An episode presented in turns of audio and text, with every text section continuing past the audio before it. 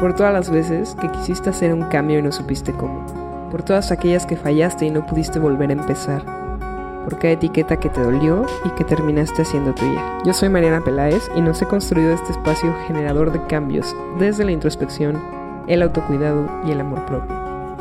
Porque al final nada cambia, nada permanece y nada sana si no viene desde la raíz.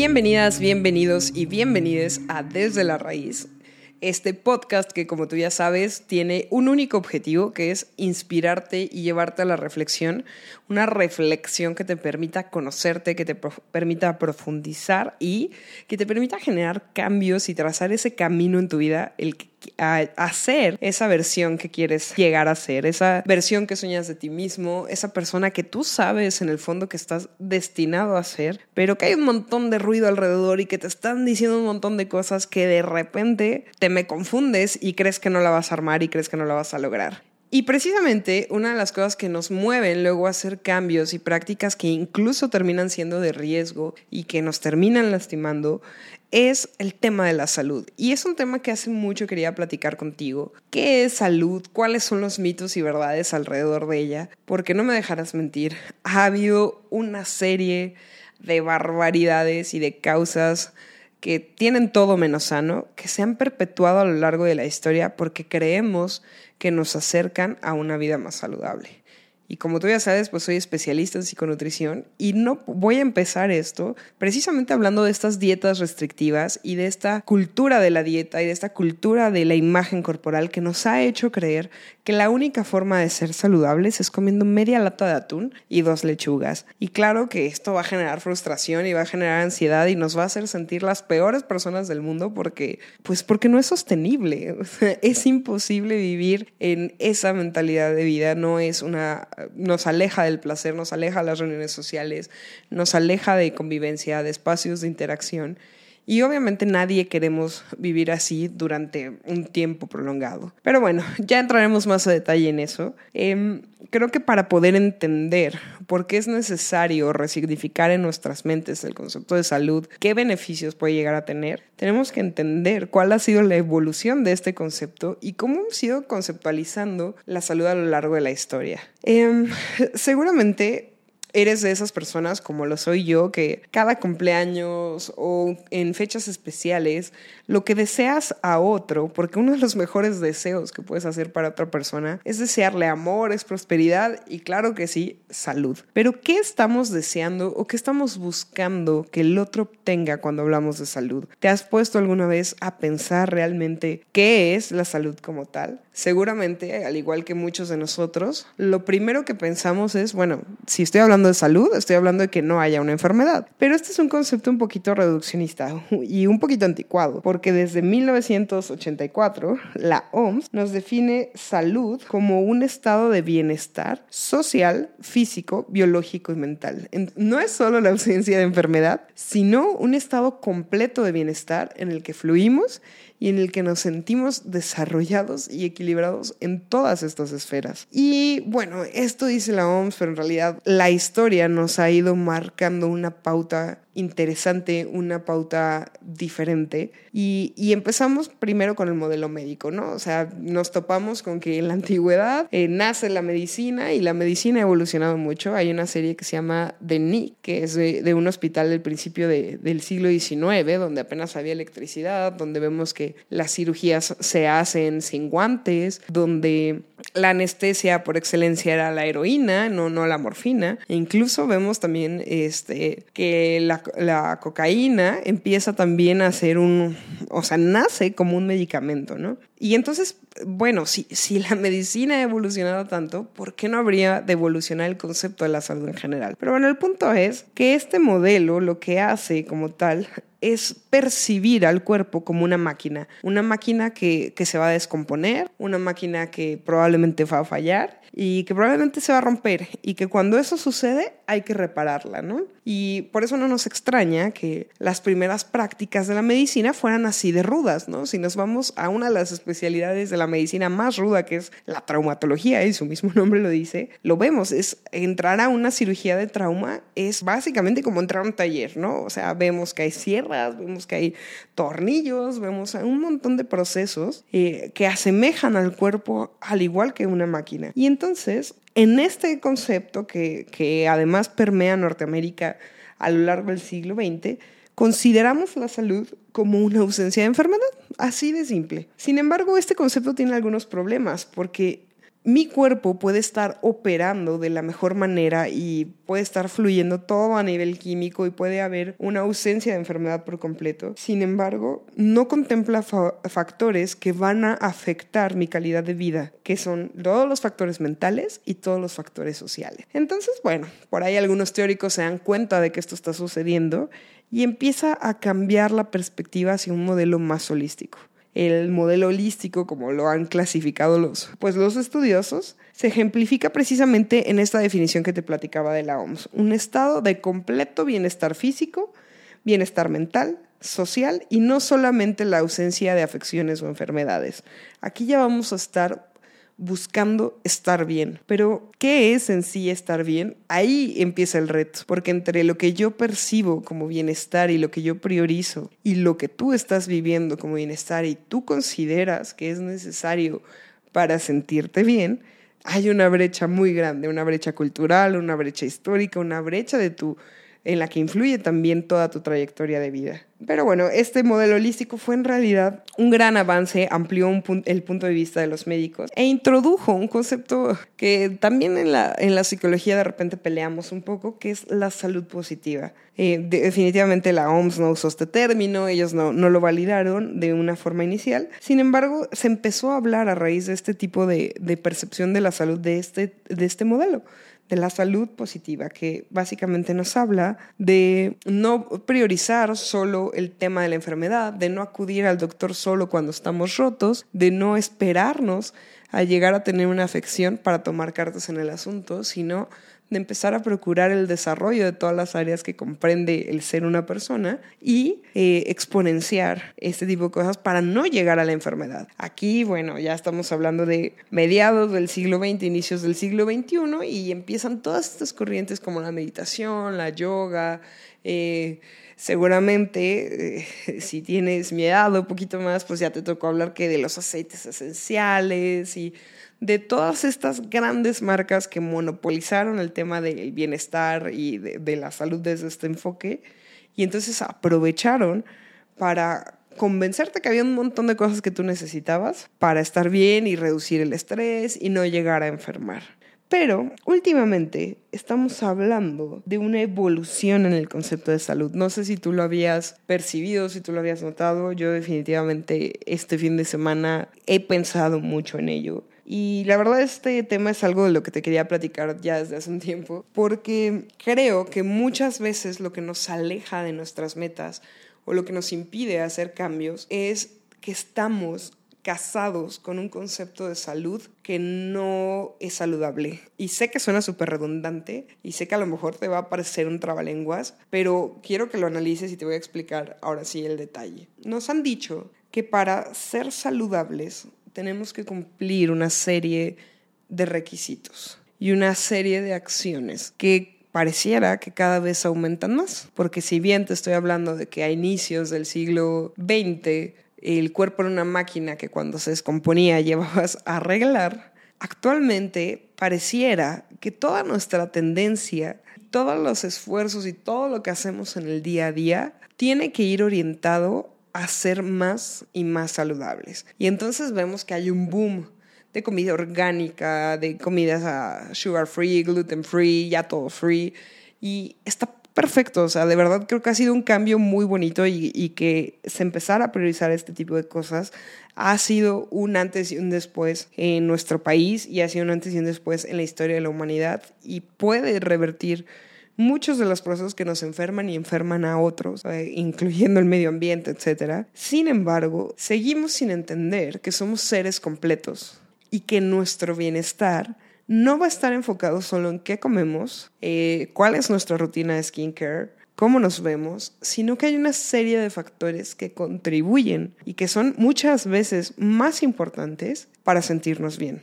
Y ahí entramos nosotros, ahí entramos los psicólogos y ahí entramos los especialistas en psiconutrición. ¿Por qué? Porque cuando nos enfocamos tanto en estar saludables y es una prioridad para nosotros y nos topamos con esta parte del internet y empezamos a buscar cómo ser más saludables, vamos a encontrar cuerpos perfectos, vamos a encontrar dietas muy demandantes que a lo mejor no van a ir de acuerdo a tu estilo de vida, que no, no van a encajar incluso a tu estilo económico o a tu país. Y vamos a encontrar una serie de requisitos que tenemos que cumplir para llegar a esa meta. Y resulta y resalta que cuando nosotros entramos en ese nivel de exigencia y queremos apuntar todo a lo que alguien más está haciendo, muchas veces nos jugamos en contra.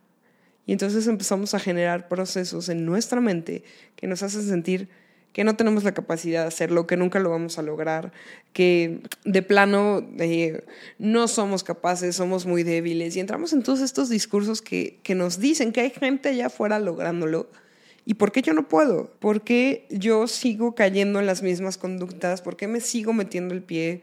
¿Por qué avanzo dos pasos y retrocedo tres? Y nos estamos dando discursos negativos todo el tiempo y nos hablamos de una forma que a lo mejor no le hablarías ni a tu peor enemigo y te estás metiendo en una dinámica que por muy sano que sea lo que estás llevándote a la boca, lo que está saliendo de tu boca te está envenenando. Y bueno, yo alguna vez estuve en el Instituto Bíblico y, la fe y Dios ha sido algo siempre muy importante en mi vida. Y hay un versículo que tengo muy, muy marcado que dice que no daña lo que entra a la boca, sino lo que sale de ella. Y no he podido dejar de pensar en todas esas veces que te levantas y pones el podcast positivo y escuchas esos mensajes que te llenan de energía, pero después te ves al espejo y te descalificas, pero después cometes un error y te dices las peores groserías, y después te pones la blusa que ya no te queda como te quedaba hace ocho años porque, híjole, ¿qué crees? Tu cuerpo cambia y no tiene que ver con que seas disciplinado y no tiene que ver con que comas o no comas, no necesariamente, no es la única variable. Tu cuerpo cambia porque el tiempo pasa y hay un montón de procesos fisiológicos, pero a ti se te olvida eso. Y entonces te hace sentir mal por el simple hecho de crecer, de evolucionar y de seguir habitando y viviendo en este cuerpo que hoy tienes y, que muchos quisieran poder estar viviendo esa oportunidad. Entonces, hay un montón de corrientes allá afuera, ya se habla de ortorexia, hay un montón de gente y de personas comiendo en estos lugares saludables, hay un montón de personas cambiando sus hábitos, tratando de vivir en restricción, tratando de bajar de peso, tratando de lograr eh, objetivos en, conforme a su estética. Pero ¿qué estás haciendo por tu salud integral? ¿Qué estás haciendo por tu bienestar? ¿Qué decisiones estás tomando hoy que si mantuvieras durante los próximos 10 años te llevarían a un lugar de satisfacción y de felicidad? Si la vida como la vives hoy Piensa en tu día de hoy, en lo que comiste, en lo que pensaste, en si te enojaste con alguien, en cómo interactuaste con los otros, Piensa en tu día de hoy. Si tu día de hoy fuera el ejemplo de todos tus días de los próximos 10 años, ¿cuál sería el resultado? ¿A dónde te llevaría? ¿Te verías en retrospectiva y dirías, ¿soy feliz? ¿Estoy satisfecho? ¿Cumplí mi meta? ¿Cumplí mi propósito? ¿Esto va de acuerdo a mi identidad, a lo que soy, a lo que creo que nací para ser? Y si la respuesta es no, entonces, no importa cuántos suplementos y cuánta dieta y cuánto ejercicio estés haciendo, no lo has entendido, no has entendido nada. Eso no es salud. Y este es un reto porque vivimos en una sociedad a la que le gusta generalizar. Y, la salud además funciona por estadística. Entonces, parte de la estadística pues es agrupar, clasificar e interpretar datos. Pero la realidad es que la salud no es igual ni siquiera en los mismos países. O sea, la salud tiene un factor cultural. El concepto que tenemos de salud en México es muy diferente al que tienen en Groenlandia. Y basta con ver sus políticas públicas para entenderlo. Es muy diferente al que tienen en Alaska. O sea, un país que tiene seis meses sin luz, seis meses con luz, pues eso ya cambia completamente también nuestros ciclos circadianos y un montón de procesos biológicos.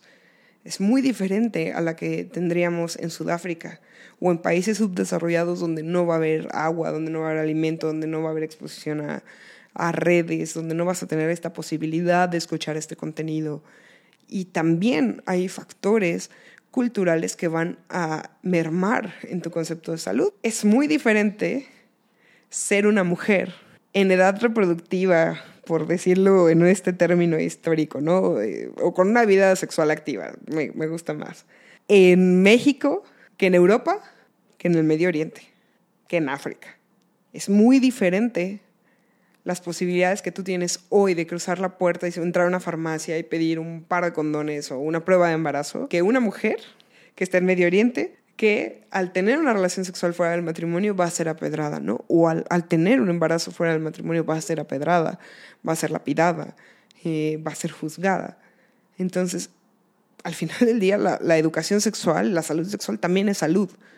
Entonces, a eso me refiero. Te pongo este ejemplo porque quiero que entiendas que tu contexto influye. ¿Y por qué te lo digo así? Porque ya estuvo bueno de querer hacer las cosas de la misma forma que la han hecho todos y de sentirte fatal porque alguien más lo está haciendo diferente.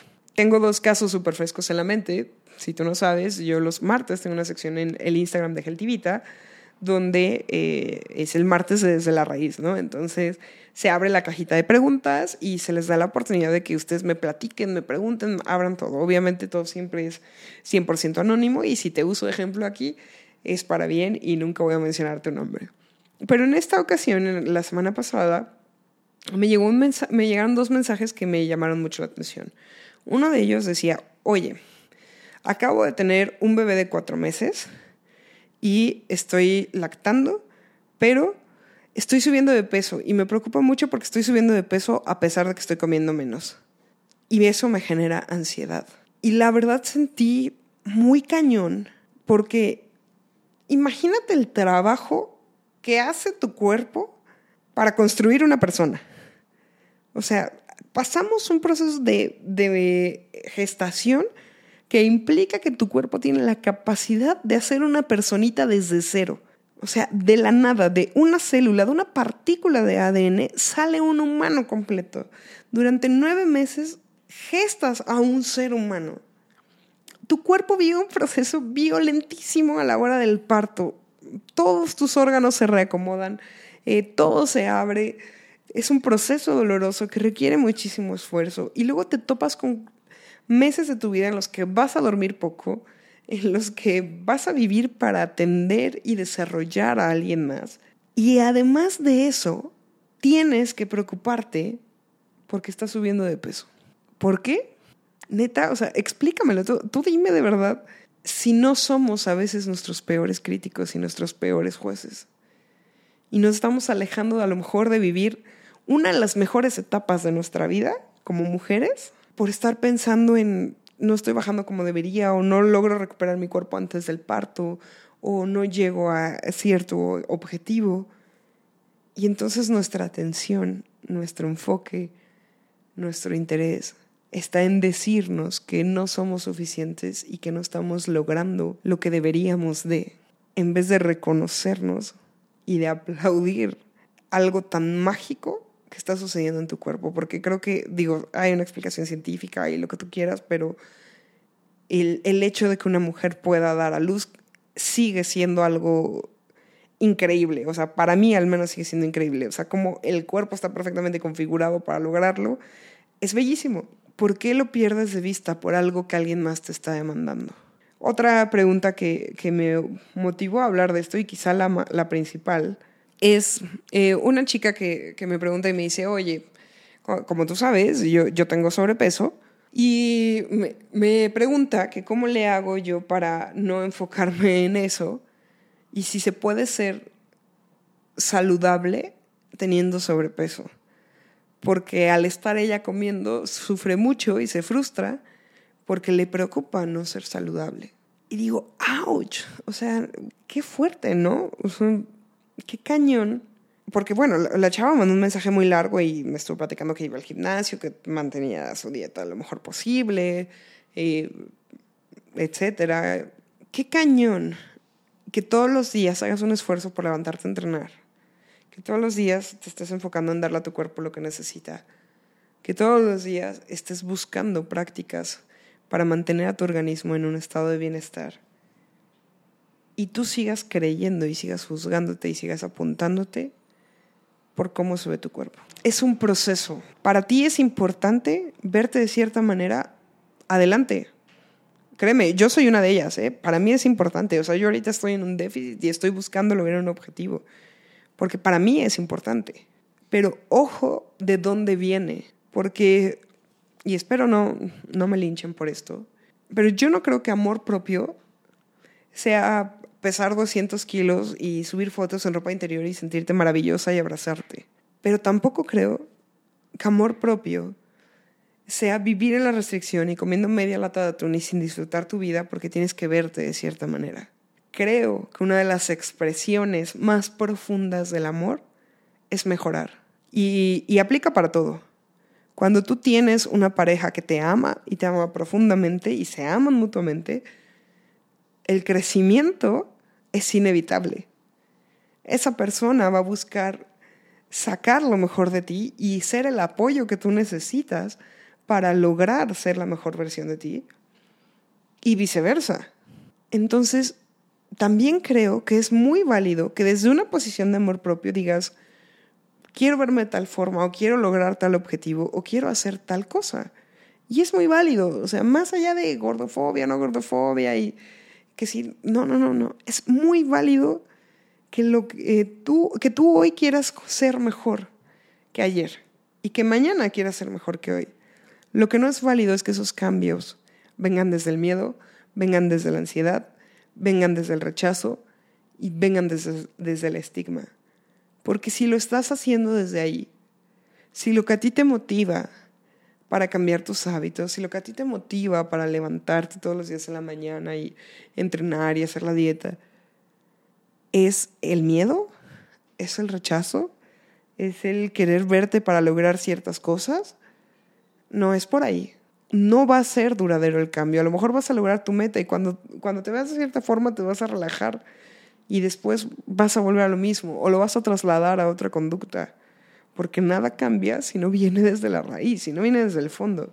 Si tú no entiendes cuál es la causa y no resuelves eso que estás expresando hoy a través de la sintomatología de que tú quieras, o sea, llámale síntoma a tu trastorno de la conducta alimenticia, llámale síntoma a tu depresión, llámale síntoma a tu ansiedad, llámale síntoma al alcoholismo, llámale síntoma a fumar, llámale síntoma a la que sea que sea la conducta en la que hoy te estás desahogando, si tú no resuelves la raíz, nada cambia. Solo se traslada.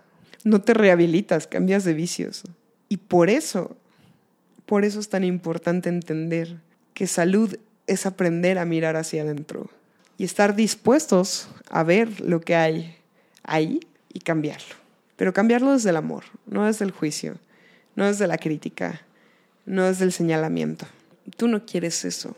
Porque si tu cambio de hábitos viene de lo que hoy no te gusta, no estás cambiando hábitos, te estás castigando. Si tú estás interpretando la dieta, el entreno, ir a terapia, lo que tú quieras, o sea, cualquiera que sea tu expresión de salud, y la estás haciendo porque crees que hoy no eres suficiente, porque crees que el día que te veas de cierta forma vas a lograr algo, te estás autosaboteando estás retrasando tu éxito y estás retrasando tu crecimiento y estás enfrascado en un punto que viene desde un discurso negativo. Por eso te hablaba hace rato de salud positiva. Creo que salud positiva es entender que las acciones de autocuidado que tú tomas vienen desde el amor, vienen desde lo bueno. Yo hoy quiero mejorar porque he mejorado antes porque me enorgullece mucho ver dónde estoy y voltear atrás, y, a veces eh, me pasa mucho. Me encanta pensar en mi yo de hace 10 años y saber que ya no estoy ahí. Y me encanta ver todo lo que he recorrido para hoy ser esta persona. Mi cuerpo ha tenido que cambiar en el proceso, sí. Ha tenido que luchar, ha tenido que soportar enfermedades, ha tenido que aguantar tratamientos muy duros, ha tenido que pelear de una u otra forma y ha vivido mucho para yo hoy seguir frustrada por cómo se ve sin reconocerle y agradecerle todo lo que ha hecho. Eh, alguna vez un amigo mío que quiero mucho dijo, es que tengo un cuerpazo. Tengo un cuerpazo porque ha aguantado tal cirugía y ha hecho esto, esto y esto, y es verdad. Y te puedo decir, hoy tú tienes un cuerpazo, un cuerpo que ha sobrevivido a tu historia y que ha pasado por mil batallas y te ha acompañado y se ha adaptado y se ha moldado para cada versión de tu vida. ¿Quieres que tu cuerpo sea diferente? Está bien, adelante, pero hazlo desde el amor y hazlo desde el equilibrio. Y dentro de, de lo del amor, el amor es paciente. Entonces, apuesta a vivir tu proceso y a transformar tu cuerpo desde la paciencia. Porque sabemos bien que hay muchas formas de hacerlo rápidamente. Sabemos que hay pastillas, sabemos que hay restricción, sabemos que hay un montón de cosas que te pueden llevar al mismo resultado, pero de una forma más, más, más rápida. Sin embargo, como tú estás haciendo este cambio desde el amor, vas a procurar que sea un cambio que vaya a durar en el tiempo y que no te vaya a afectar en otras áreas. Entonces, empieza haciéndolo de la forma correcta. Busca la paciencia, busca el profesionalismo, busca la ayuda que necesitas y entiende sobre todo muy bien los motivos. Te voy a dejar un post en estas semanas en mis redes acerca de red flags que puedes encontrar cuando vas con un, tratante de la salud. Si tu nutriólogo, tu entrenador, tu médico, tu ginecólogo te está violentando y, y no entiende la parte integral y sacrifica tu salud mental por lograr el objetivo para su especialidad, amiga, date cuenta, ahí no es. Eh, si tu médico, si tu nutriólogo no se actualizan, amiga, date cuenta, ahí no es. Y así te voy a dejar algunos puntos, porque creo que todos estamos de alguna forma buscando construir mejor versión de nosotros. Y estamos buscando crecer, y estamos buscando desarrollarnos, y estamos buscando mejorar. ¿En qué aspecto? No sé, para algunos es mejorar en sus relaciones personales, para otros es lograr casarse, para otros es verse de una forma, para otros es eh, en algún ámbito profesional, pero todos tenemos un sueño y estamos buscando llegar a él. Hazlo de la manera correcta, porque a veces es tanto el deseo que tenemos por evolucionar que se nos olvidan los medios. Eh, caemos en esta frase de el fin justifica los medios. Pero cuando se trate de ti, no, eso no aplica. Lo que te quiero dejar el día de hoy es, no sé si es salud positiva, no sé si es un concepto de salud moderno. Creo que nos faltan 5 o 10 años para evolucionar y ver otra ola de transformación en el concepto de salud. Pero lo que te quiero hoy que te lleves, y perdón si te eché mucho choro para llegar a este punto, es que todos los cambios que tú hagas para ti, asegúrate de que vengan desde una posición de amor. Y si lo que te está motivando hoy para cambiar tu vida, bien acompañado de un discurso negativo, primero trabaja eso. O sea, lo voy a, formular en un ejemplo. Si tú hoy quieres bajar de peso y estás buscando entrar a un programa o a una dieta o a un gimnasio o a una cirugía, incluso a un medicamento, porque consideras que la forma en la que te ves es fea, no es válida, eh, te hablas a ti mismo misma con palabras como eres una marrana, estás bien puerca, eh, qué asco, y utilizas todo este tipo de adjetivos, trabaja primero eso. Cambia el switch, cambia el chip en tu mente, o sea, cambia la forma en la que has venido haciendo las cosas y te reto a que por primera vez en tu vida no corras a hacer la dieta de la cebolla y no corras a hacer la dieta de la manzana y trabajes primero eso hagas una dieta de, de palabrotas, ¿no? O sea, ¿Quieres restringir algo? Restringe las veces que te dices que eres una marrana. Restringe las veces que te, dice que te dices que eres una tonta, que eres una idiota. Restringe eso. Empieza por ahí.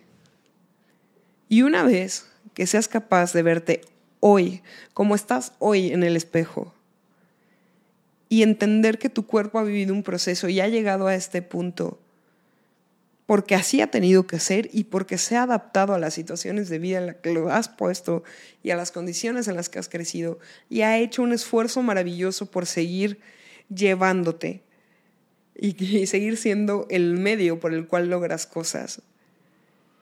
Y estés agradecida con eso, o agradecido, entonces sí, ya empiezas tu cambio. Pero cuando tú llegues en ese punto, te vas a dar cuenta que vas a buscar un cambio desde lo sostenible. Y vas a buscar un cambio que no sacrifique tu vida social, y vas a buscar un cambio que no sacrifique tu bienestar y tu placer, y que no sacrifique el resto de tus esferas, porque vas a entender que eres mucho más que cómo te ves. Que eres mucho más de lo que dice la báscula. Y que eres mucho más de cómo te queda la ropa. Entonces, ese es mi, mensaje para ti el día de hoy. Cualquier cambio que vayas a hacer en tu vida, hazlo desde una posición de amor. Aplica para lo económico. Si quieres que te vaya mejor por demostrarle algo a alguien más, si quieres que te vaya mejor porque así vas a dejar de sentirte fracasada, fracasado, porque así vas a lograr el sueño de tus papás, si quieres que te vaya mejor eh, o estudiar cierta cosa por cumplir con alguien, ahí no es, insisto, empieza por lo otro antes de meterte al trabajo tóxico, antes de llenarte de pendientes, empieza por lo otro. Empieza por saber y por entender qué es lo que realmente te motiva. Y elige cosas que te hagan sentir bien, pero bien de verdad. Esas cosas que cuando las haces te arde el alma y dices, podría hacer esto toda mi vida porque esas son las cosas que se vuelven sostenibles. Y esas son las cosas que realmente hacen cambios para siempre. Y al final del día, eso es lo que nos hace saludables. Te quiero poner un ejemplo de algo que viví literalmente la semana pasada. Yo en algún momento de mi vida hice teatro eh, y te puedo decir que ha sido el momento en el que más plena y más feliz me he sentido para mí aprender a escribir dramaturgia, poder jugar a ser un personaje, el actuar, era un canal a través del cual yo sacaba muchas cosas y que me ayudó a entender mucho de mí y a expresarlo de maneras distintas. Y conocí gente muy interesante y fue algo que de verdad me hizo durante mucho tiempo muy, muy feliz. Y lo dejé a un lado por enfocarme en el desarrollo profesional, porque me iba a morir de hambre como actriz, eh, porque no tenía el cuerpo para ser actriz, una actriz exitosa. Y fui dejando en la banca todo eso. Después de todo, descubrí la psicología y bueno, me enamoré y, y he encontrado una forma como de darle la vuelta a eso. Pero siempre quedó la espinita de que era algo que a mí incluso me era terapéutico. Y la semana pasada tuve la oportunidad de, de, conocer a un actor local que admiro mucho y de poder sentarme con él a platicar y, y platicamos como si fuéramos amigos de, de, toda la vida.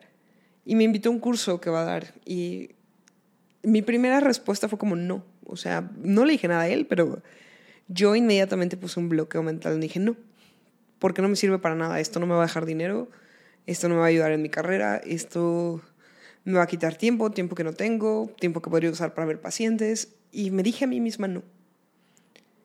Pero después llegué a casa y lo analicé y dije, a ver, el momento más, que más, con más nostalgia y que de mejor forma recuerdo en mi vida fueron esos años que tuve la oportunidad de vivir la experiencia de, escribir y de hacer teatro. una de las anécdotas, una de los highlights de mi vida es, ha sido eso. ¿Por qué me estoy privando de ello? ¿Porque no me va a dejar dinero? ¿Porque no me veo de la forma en la que debería de verme para ser actriz? ¿Porque nunca me voy a dedicar a eso profesionalmente? ¿Porque no va de acuerdo a lo que hago y ejerzo actualmente? Y me di cuenta, o sea, llevé todos mis pensamientos a juicio y me di cuenta que, era, que eran una tarugada. O sea, realmente me di cuenta que esos pensamientos me estaban jugando en contra y que lo único que estaba haciendo era privarme de una oportunidad de tener un espacio de relajación, un espacio de, de canalización, un espacio de desahogo, que además te puedo decir acá entre nos, mana, que me urge me urge porque de verdad vivo trabajando muchísimo. Y me reté a mí misma a dedicarle tiempo a eso que en algunos momentos de mi vida, ya, ya te lo he dicho, creo que en un episodio yo le llamo horas plátano, o sea, horas que no te están generando nada, ¿no? Dije, no, o sea, tengo que cambiar ese chip. Vamos a hacerlo, le voy a entrar y le voy a entrar con todo porque lo necesito y porque tengo que enseñarle y recordarle a mi mente que no todo lo que yo haga en mi vida tiene que ser para producir dinero, para ser mejor psicóloga, para eh, impactar más vidas. O sea, está padre, amo lo que hago, amo impactar vidas, amo darte un mensaje, amo que lo que hago me sea redituable y me permita vivir de ello, pero no puede ser lo único que me sostenga. Porque si en ese momento, en ese momento en el que mi respuesta inmediata e inconsciente fue no, en ese momento yo puse primero al dinero, puse primero al interés, puse primero mil cosas antes que a mí, antes que a mi bienestar. Y te pongo este ejemplo porque probablemente tú hoy estés viviendo situaciones similares y te estés privando de cosas que te hagan arder el alma porque no van de acuerdo a lo que crees que necesitas en este momento o a lo que crees que es importante. Y creo que ese es el reto de la salud. Uno, dejar de hacer cambios desde todos estos mensajes negativos que nos mandamos día a día y de esta forma horrible en la que nos hablamos muchas veces. Dos, dejar de hacer cambios desde lo que otros esperan de nosotros. Y tres, priorizamos mal. Ponemos todo antes que a nosotros. Antes que lo que verdaderamente somos, que es nuestra mente, nuestra alma y todo lo que está adentro y que es tu identidad. Entonces, el mensaje de hoy es ese quieres tener una vida saludable, asegúrate que los cambios y los hábitos que vas a generar vengan de una posición de amor y vengan de una posición de bienestar. Y si van acompañados de todos estos pensamientos y discursos, empieza cambiando esos discursos, empieza por terapia, empieza hablándote mejor, empieza cambiando tus expectativas, empieza resignificando tu concepto de salud y después haces todo lo demás.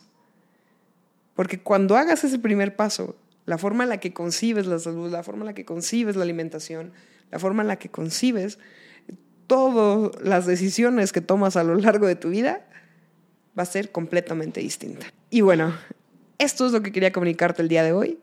Espero te haya dejado algo. Si sí fue así, mándame un mensajito. Me encantaría escucharte tu feedback siempre me motiva a seguir haciendo estas cosas y eh, también me da mucha luz y mucha guía de sobre qué debo seguir hablando y hacia dónde debemos seguir llevando este proyecto. Eh, como tú ya sabes, soy Mariana Peláez, psicóloga de formación, especialista en psiconutrición.